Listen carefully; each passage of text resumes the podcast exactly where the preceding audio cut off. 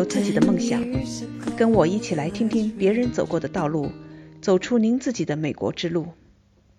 大家好，我是 Michelle，欢迎来到这里听我讲述美国故事。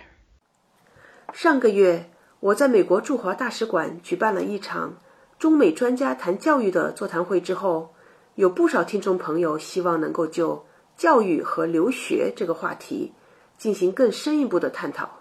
如果您想收听那次座谈会的内容，请在喜马拉雅 APP 上订阅“听 Michelle 讲述美国故事”这个节目，您就能找到上两期的中美专家谈教育这些具体的内容了。有很多的朋友他们问我，比如说，为什么越来越多的中国人选择出国留学呀？我的孩子应该留学还是在美国去读本科或者研究生呢？在美国上学。究竟是一个什么样的体验？有什么好处和弊端呢？什么年龄段适合孩子去留学呢？是去读高中、读本科，还是读研究生呢？另外还有人问：没有钱也能去美国留学吗？我上班了、工作了，我还能去留学吗？值得去吗？留学之后又如何去找工作呢？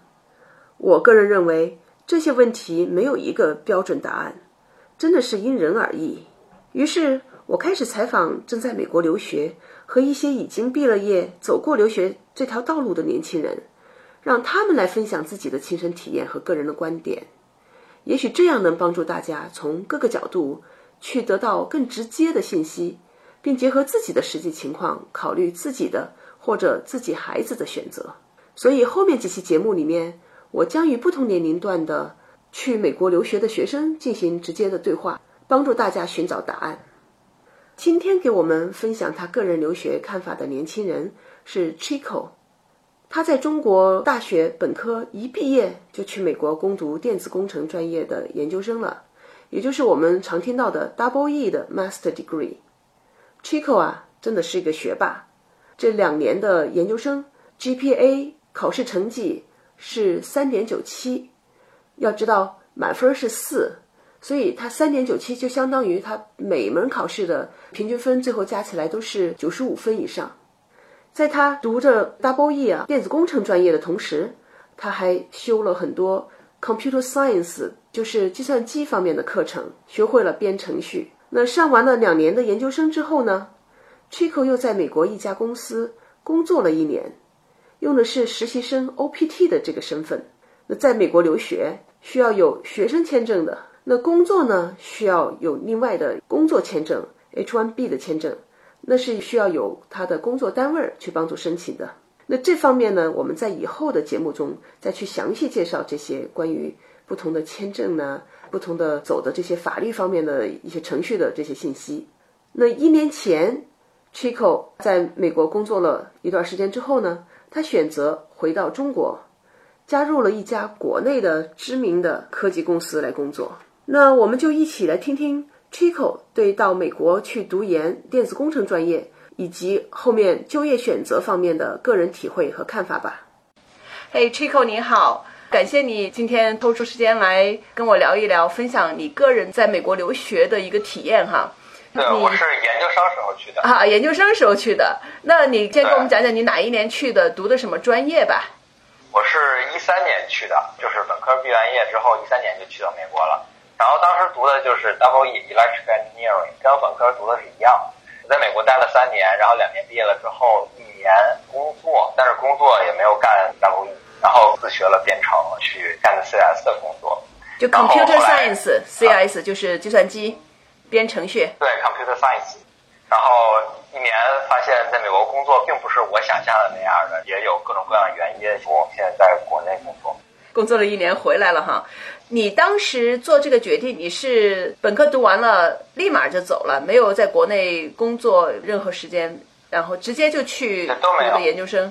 那这就是跟整个一上大学的时候的一种选择有关吧。上大学的时候，如果就开始托福 GRE，就直接毕业之后就出国了。在本科的时候的精力也是分不开的，你要想找工作。你也要花费很大的精力去整个从学术界转到工业界的这种转型也是非常耗时间的。然后学英语其实也是非常耗时间的。如果两个事儿都要干的话，确实干不太好。你是在本科比较早的时候你就决定了你要走出国留学这条路，你的研究生要到国外去读。对对，大概大二就已经决定了。大二就已经确定，那等于说后面的时间学的专业的同时，你是在做出国的这些准备喽？就出国要学英语，然后要刷绩点。那你简单介绍一下，因为你出去读的是研究生，读 master degree，需要考的是什么？是从学习角度准备哪些东西？从学习角度吧，说准备，平常你要保证你自己的绩点足够高，这个就已经很花精力了。其次你要学英语。研究生要不就考托福，要不就考雅思。托福跟雅思是语言考试，GRE 或者 GMAT 根据你申的学校不同的要求。GRE 主要是跟理科相关，GMAT 主要跟商科相关。根据你不同想考的专业跟报考的学校，你就去选择那个学校所要求的哪种语言考试跟哪种逻辑考试。逻辑就是指 GRE 跟 GMAT。这个还是比四级六级要难一些的，哦，难很多，比六对要难很多。所以说，整个从高考英语的状态，想到托福，想到 GRE 的这个状态，还是很花时间的。托福是比较简单的，当然我二十好几年前考的哈，我印象中托福比较简单。我当时是读 MBA，我考的是 GMAT，GMAT 听说比 GRE 稍微还简单点，因为 GRE 的词汇量要求更多。当然，这个我可能是偏见，因为我没考过 GRE。很多人甚至花一年的时间去准备这个 GRE 的考试呢。托福当时准备了得有半年多，GRE 反正加起来准备了一年吧。因为升学校大四上学期你就要升完了，主要升的是大三下学期，所以我从大二开始做准备，其实也就一年的时间。考完了试以后，然后你要申请，你说那是你大三的时候开始申请，还是？大三下学期其实就要准备开始申请了，然后。大四的第一个学期也可以申请，就会稍微晚一点。然后大四的第一个学期结束，基本上就能出结果了。看样子你出国读研究生还是挺顺利的。也不能说顺利吧，这个现在回想起大学的生活，就都泡在自习室了。我觉得啊，就是人精力都是有限的，都是有利有弊吧，不能说特别顺利就一定是特别好。那你出国读的这个研究生，跟其他的人相比，如果说在国内继续读研，我相信你有些同学读完了大四之后，本科毕业他就工作了。你现在回过头来对比一下，你觉得这几条路啊，因为是走了不同的路，你觉得他们的利弊在哪里？咱先说出国跟不出国，国内的本科还是很不错的。我有好多同学本学校的研究生或者去清华北大的研究生也相当多。我觉得发展其实差不太多，国内可能在学术上跟实践上可能机会更多。首先，在国内最好的学校出来实习机会也是非常多。我觉得这种实习的机会比在国外去中国人，然后在那边去找一份这样的实习要更简单一些。而且中国人更看重名校光环，比美国人要看重很多。所以说实习会更好找一些。我觉得。研究生，如果你真的不是想搞学术的话，不是天天死磕实验室，然后写论文的话，还是尽早的，就是向工业界转比较好一点。对于国内来说，这点优势就好一点。同学也是都读完了之后直接到美国工作去了，我也有这样的同学。所以说，现在出国读研究生跟国内读研究生差年前那么大，就是说整个学生的视野也是非常非常开阔的。但是出国有一点好处，就是直接面对西方那种文化。你你如果想从国内到国外的这种生活上的转变，你这种文化的冲击肯定是要接受的。你在学生时代接受，总比你工作的时候才接受要好一些。回过头来再想一下学习的能力上面的培养，我是从不同的角度哈，听到不同的人说到不同的问题。这当然也跟专业有关系，像你们学的这个专业 Double E，还有后来你辅修了一些 Computer Science 哈，计算机方面、编程方面的东西，那个是需要很多实践的，尤其是工业上的这种实习机会啊，真正的去做一些项目啊，是非常重要的。从另外一个角度来讲的话，如果你现在来看一看，在美国上学哈，读研究生，从能力的角度来讲，从其他的角度来讲，你觉得它有什么特点呢？为什么还是会有人源源不断的跑到美国去读这个研究生呢？我觉得，其实在美国上学啊，逼自己独立的这种，觉得比在国内要好一些。整个是对人能力一个巨大的改造吧。从学术来讲，每个人跟每个人的特性不太一样，而且如果是从工业界的角度来讲，咱国内也挺发达。我觉得主要在在美国就是从对待事物的一种角度上的一种改变。你举个例子吧，有点深奥。我现在对各种人的性格，包括各种人的成长经历的包容性，要比我出国之前要好很多。就是因为见过不同样的人、不同样的种族、不同样的文化，所以就是那种对别人的包容性会强一点。所以我想你可能说的是，因为你在美国见到很多不同的人，他们的背景啊、文化呀各方面不同，所以呢，你看事情就跟以前在国内纯粹的在这种环境里长大，你看事情会用不同的角度来看了，你会比较更容易去理解别人，接受，也更容易去接受别人。别人嗯，呃，从学习这个角度来讲，我在国外学，在国内学，主要还是看我自己学不学。看自己哈。啊，对，这个真是看自己。在国外，你就算接触再新的理论知识，你不学也是没用。你在国内，你想接触先进的理论知识，你照样接受得了。那教学方法会不会不太一样？因为你在国外上的研究生，然后在国内上的本科生，可能还不能嗯我们所谓的 apple to apple 的来比较哈。你就拿你在国内这么多年受教育基本的这个模式，和你在国外这两年的研究生的这个受教育的模式，你觉得有什么不同之处？我在美国读的是授课制，但没有太多的科研项目。然后给我感觉，在国内就是国内，你的老师会强制的你去做一些科研项目，尤其是到硕士，这个跟跟本科还不一样。你到硕士之后，跟了导师，你有时候就不得不做一些自己其实没有什么太有兴趣的项目，你的时间会被这些占据。然后到了美国之后，基本上就是想选修什么课选修什么课，想上什么课上什么课，想研究什么研究什么。这可能是这方面的有会有一些优势。自由度比较大一些，但是你的选的专业那些必须上的课，你还是得上，对吧？然后自由度大一些，但是我感觉哈，在国内，因为跟着教授、跟着导师，你获得的资源也是跟在美国不一样。就是你跟着导师做一些项目，你培养起来的人脉跟在美国是不一样的，我是这么感觉。因为你跟着导师做项目，你可能会认识更多的人，甚至你去带导师去开会，你都会认识更多的人，就有更多的机会。这是在国内跟国外有一点非常不同的一点，就是人情关系要比国外要重很多。你在研究生的时候，你认识了更多人，在你以后真的踏入工业界之后，会有很大的帮助。然而在国外，因为授课制的嘛，上课下课，然后学一些自己想要的，投自己想去的公司。其实你真正要去搞科研，其实都是 PhD，就是整个在人际关系上的闭塞性要强，但是你可能会得到个性上的自由，也是各有利弊。那从对以后事业上的发展的角度来看的话，因为你是最后选择回国了，感觉在国外读研究生和如果一直在国内这么一口气读上来，呃你走的道路会有什么不同吗？我觉得适合不同性格的人。如果这个人是非常喜欢搞研究，然后不喜欢处理非常复杂的人际关系，然后希望自己的生活富足，我建议在美国工作，因为你有更好的环境，可能去研究技术，平常业务上的往来也不如国内多，就是对于自己技术的提高是很有帮助的。在国内可能就要应付的业务的事情更多一些，尤其是如果你不是去的就是国外大公司在国内的分部的话，如果你加入的是中国现在的那些互联网企业的话，你会发现每天业务是追着你跑的。这个工作内容其实是跟外企完全不一样的，但是这些不仅磨练你的技术，还磨练你跟别人打交道的能力，就是你对业务的理解。如果一个人不是想这一生都钻研技术，那你肯定以后是往业务、要往管理走的。我觉得如果是这样的，我觉得国内的工作会更适合这样的人。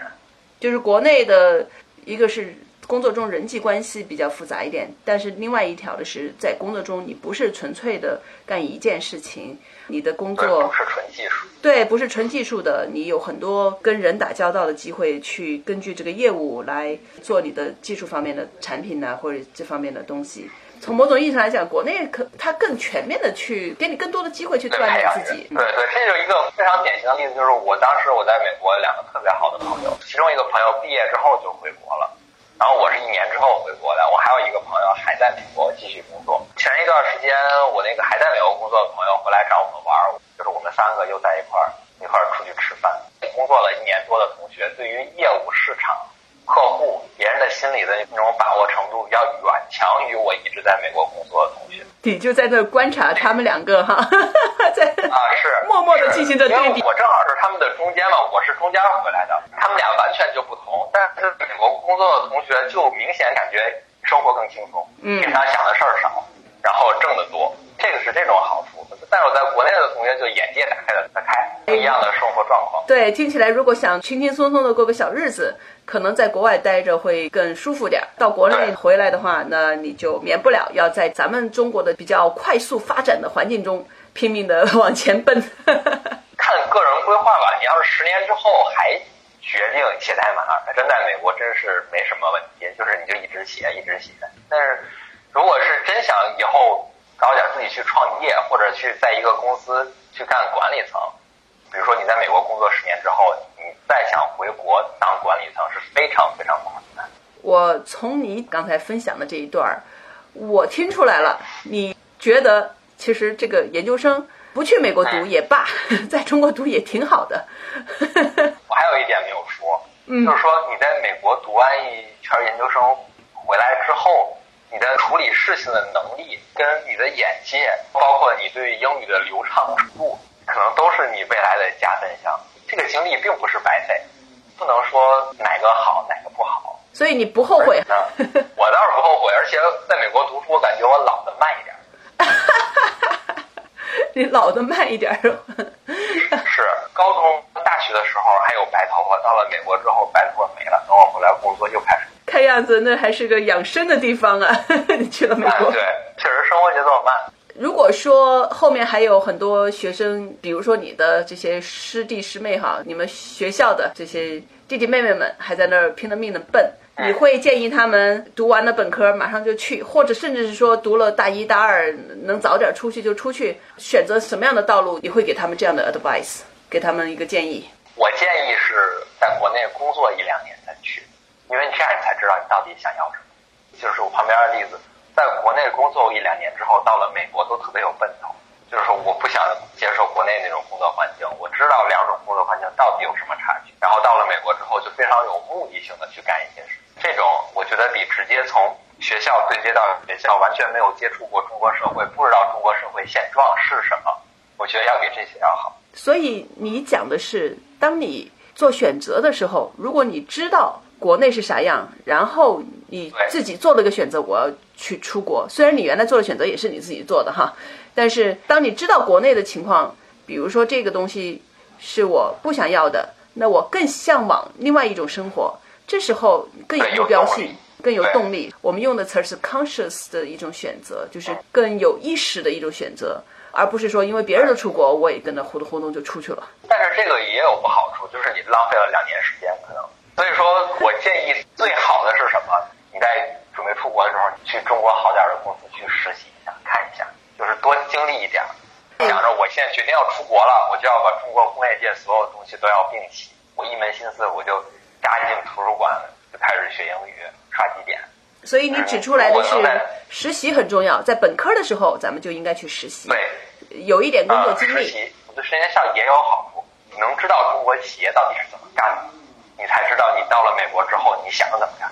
非常有道理。你知道，在美国本科的时候，大家其实都在那忙着实习，尤其是大三、大四假期啊，学生他其实不是说回家，那么他们都会很投入的去做各种各样的实习，很珍惜这个时间，所以这是有道理的。